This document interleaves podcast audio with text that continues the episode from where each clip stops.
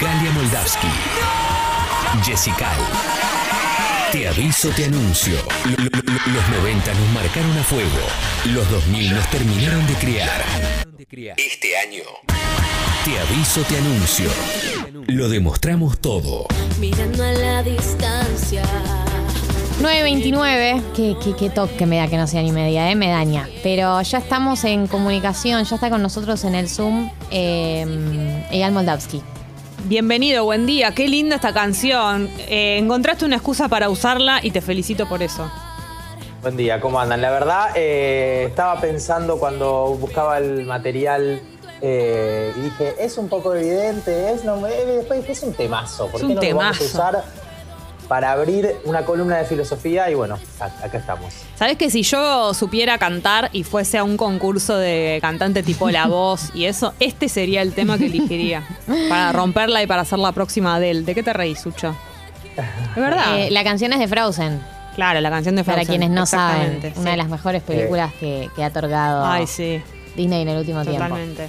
No vi la película, pero me puse a buscar la canción y eh, Tini, porque elegí la versión de Tini, eh, la vive muchísimo cuando la canta, al Claro. menos en el videoclip. Es Tini es pa- una gran cantante. Es para eso, esta canción es para sentirla. Si no la, si no la interpretás así, no la cantes. Absolutamente, absolutamente. Y no, no, estaba muy comprometida y me gustó y dije, no, esta canción recontraba. Bien, Bueno, ¿por qué trajiste esta canción? Muy bien. ¿Por qué traje la canción? Porque hoy eh, vamos a hablar de libertad. Y... No le respondí cómo esto. ya lo hablamos ayer por Sí. chat, Eyal. O sea, no te voy No, a ¿Cómo estoy? ¿Vos cómo estás, Jessy? ¿Cómo estoy? ¿Cómo estoy? Estoy muy bien. Eh, ¿Vos cómo estás, eh, Yal? No, bien bárbaro, igual que cuando hablamos ayer, así que no hay, no hay Oye, novedades. sí. Ay, no ¿cómo se tiren cosas de hermanos. Llévense bien. Nos llevamos bárbaro. Libre silencio. Bueno, Pues libertad. vamos a entrar, si les parece, porque Sí. voy a tener que empezar a hablar de la columna, porque veo que la canción genera un efecto No, como el no, que no, esperaba, No, pero más duradero del que Nos esperaba. vamos, nos vamos de la canción. La No hay libertad. ningún problema. Es un, es un temazo, todos lo vivimos. Realmente yo estaba viéndolo en YouTube y me quedé un rato largo viendo las distintas versiones.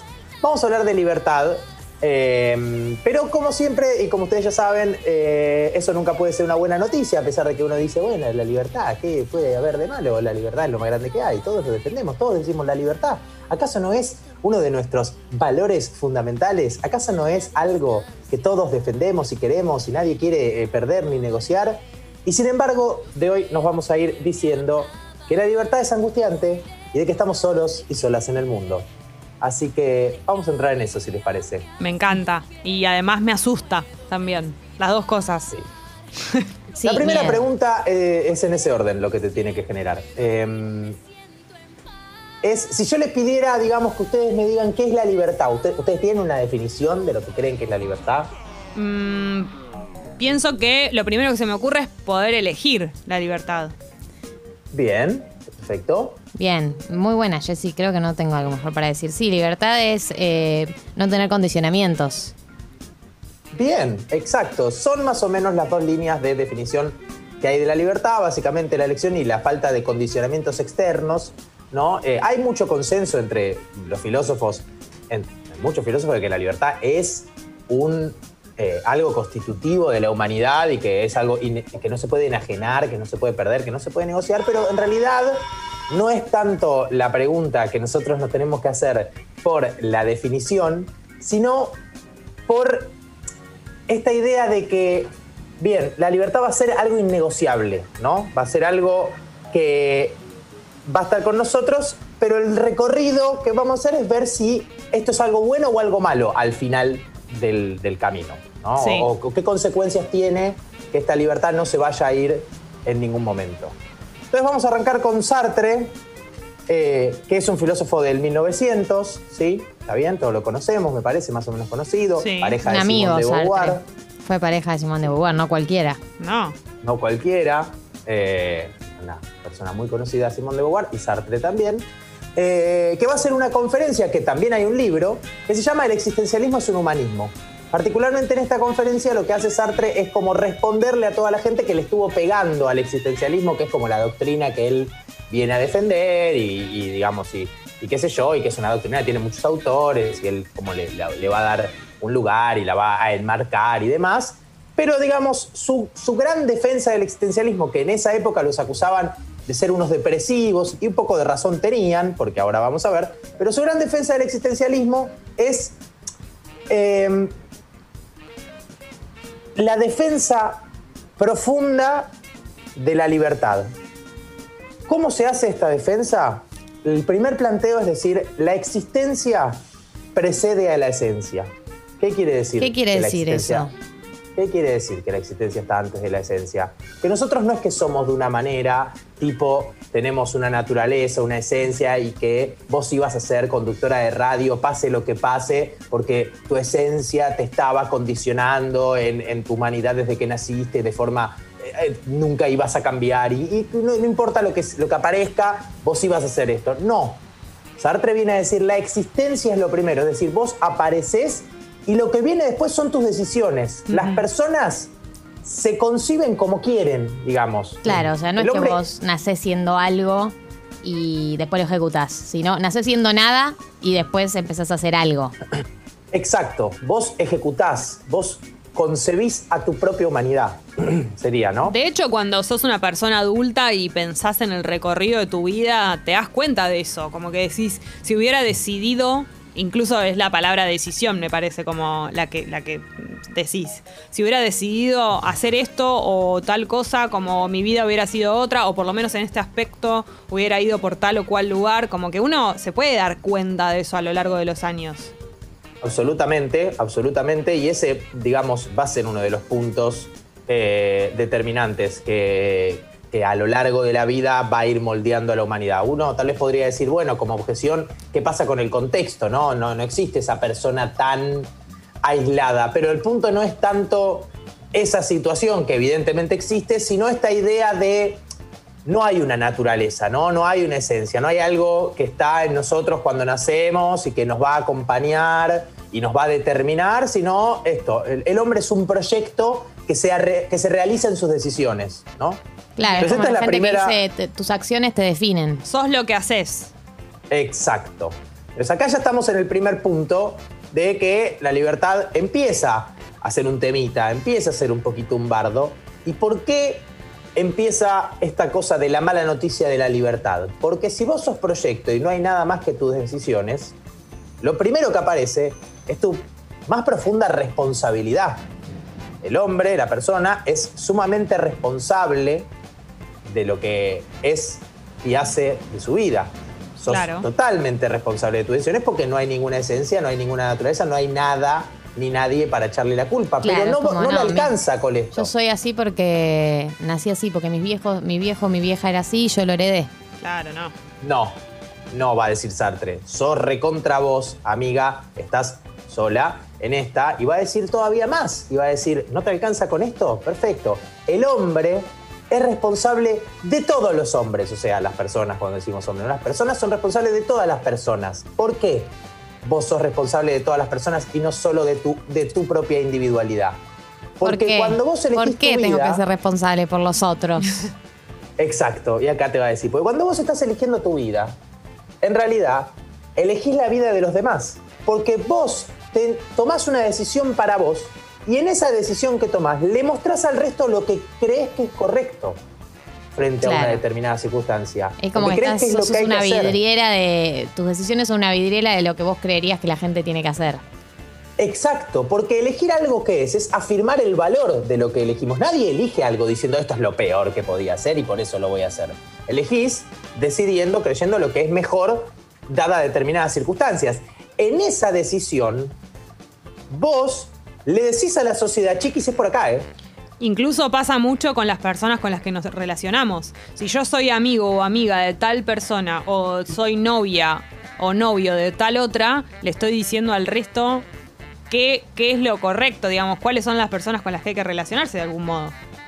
Todo le estás diciendo. Incluso cuando vos te pones, si querés más, en una pareja monogámica, le estás diciendo al resto, esto es lo que creo que hay que hacer. Si vos te casás, le estás diciendo al resto, esto es lo que hay que hacer. Pero- si vos no, Eh, Pero ¿Qué? yo no, no, no creo que es lo que hay que hacer todas las decisiones que tomo. De hecho, hay muchas decisiones que tomo que después me doy cuenta que no son lo que hay que hacer. Pero cuando las tomaste, creías que eran las correctas. A veces uno no toma decisiones pensándolas tanto. También e- entra eso en cuestión. Si una pensara de manera trascendental y, y esencial cada decisión que tomara, primero nos llevaría mucho más tiempo tomar las decisiones y segundo, eh, sería un peso mucho más grande. O sea, yo no vivo pensando Te que cada puede- decisión que tomo me define como persona. Te puede pasar como Angela Merkel con la fase 1. Claro, mala que dijo mía. fase, fase 1 y después dijo, no, mala mía, me equivoqué. No, El error no quise fue- decir eso, el error fue todo mío. Sí.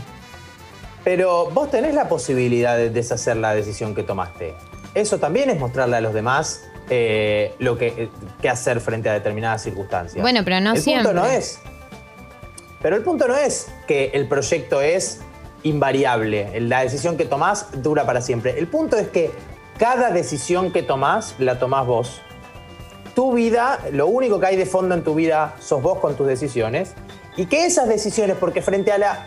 ¿A dónde viene esto, digamos? ¿A qué va esto? Al, al que dice. eh, no, bueno, esto lo hago yo para mi vida. ¿Entendés? Porque es conmigo y con los demás no. Él lo que va a decir es. es- esa es una excusa.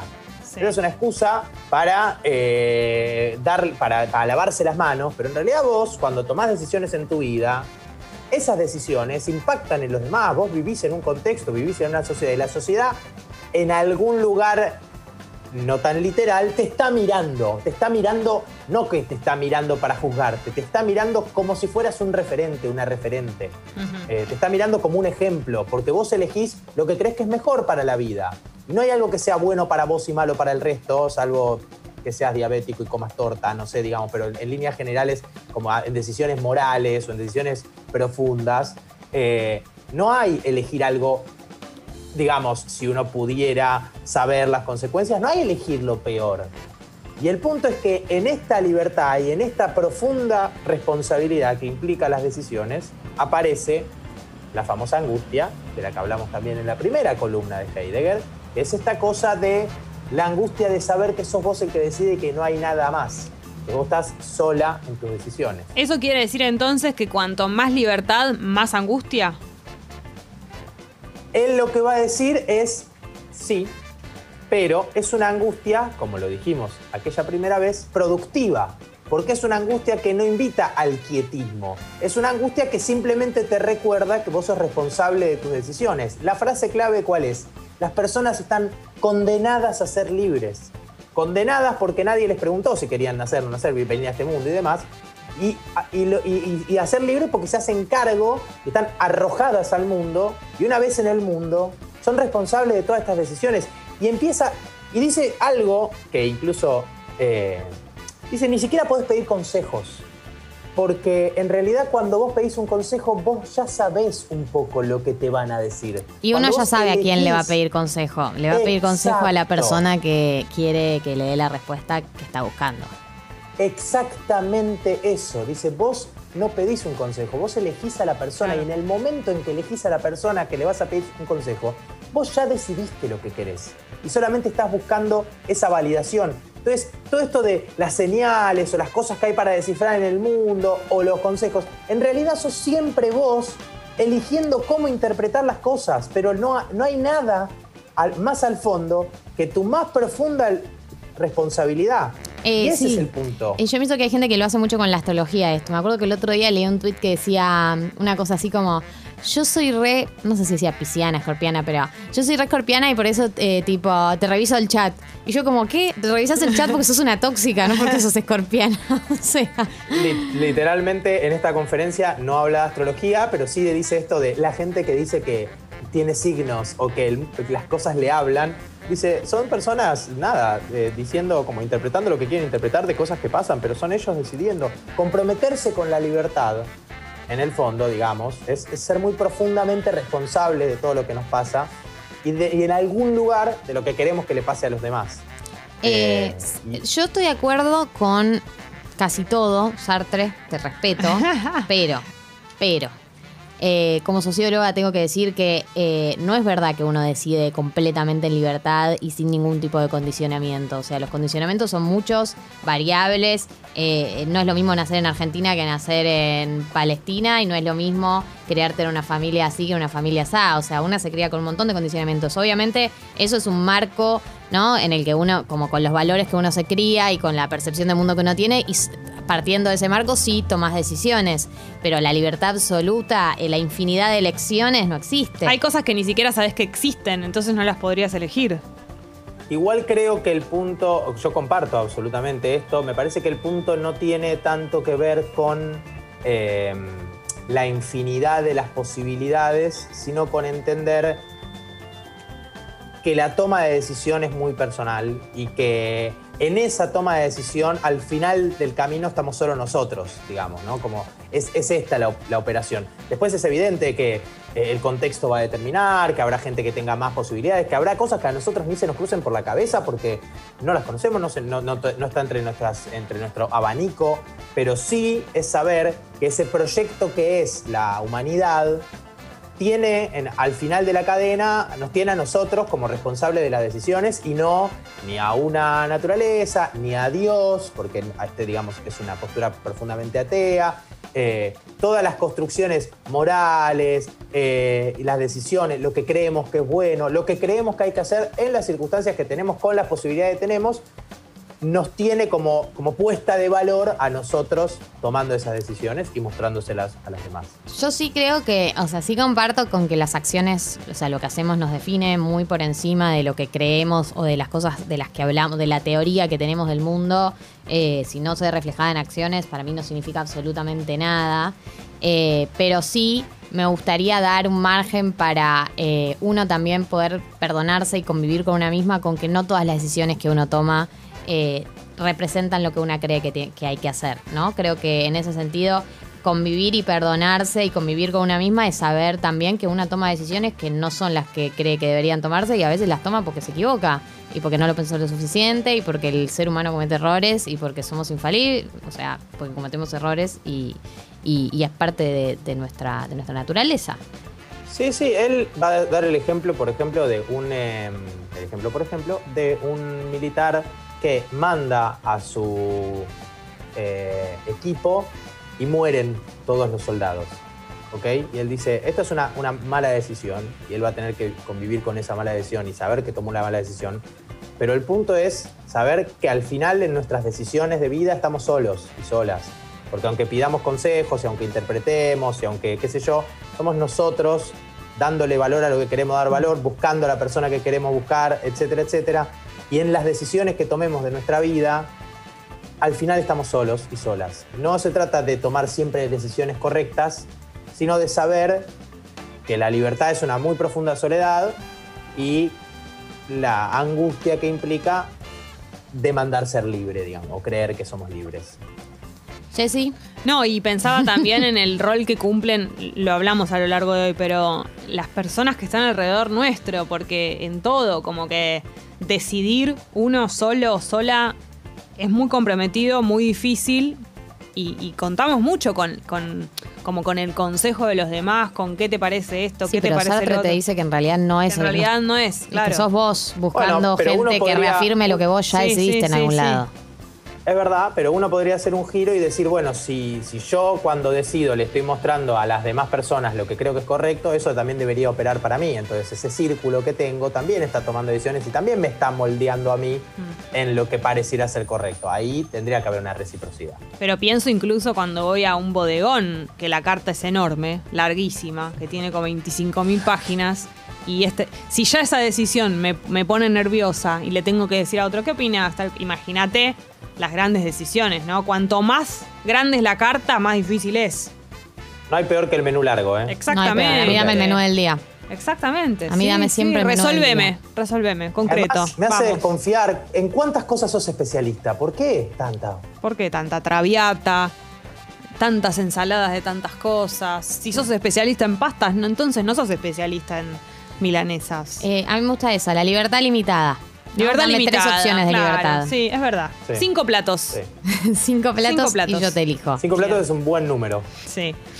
Bueno, ¿alguna conclusión, Eyal? Estamos muy solos y muy solas. Y no hay nadie que nos pueda sacar de esa soledad. Terrible. Para este jueves lluvioso, la mejor conclusión que nos podía dar. Gracias. Gracias, buena onda. Ahora me pego un corchazo y sigo adelante con el día. Gracias, hasta la gracias semana por que invitarme. viene. Sí, nos vemos el jueves ya directamente en la columna del suicidio.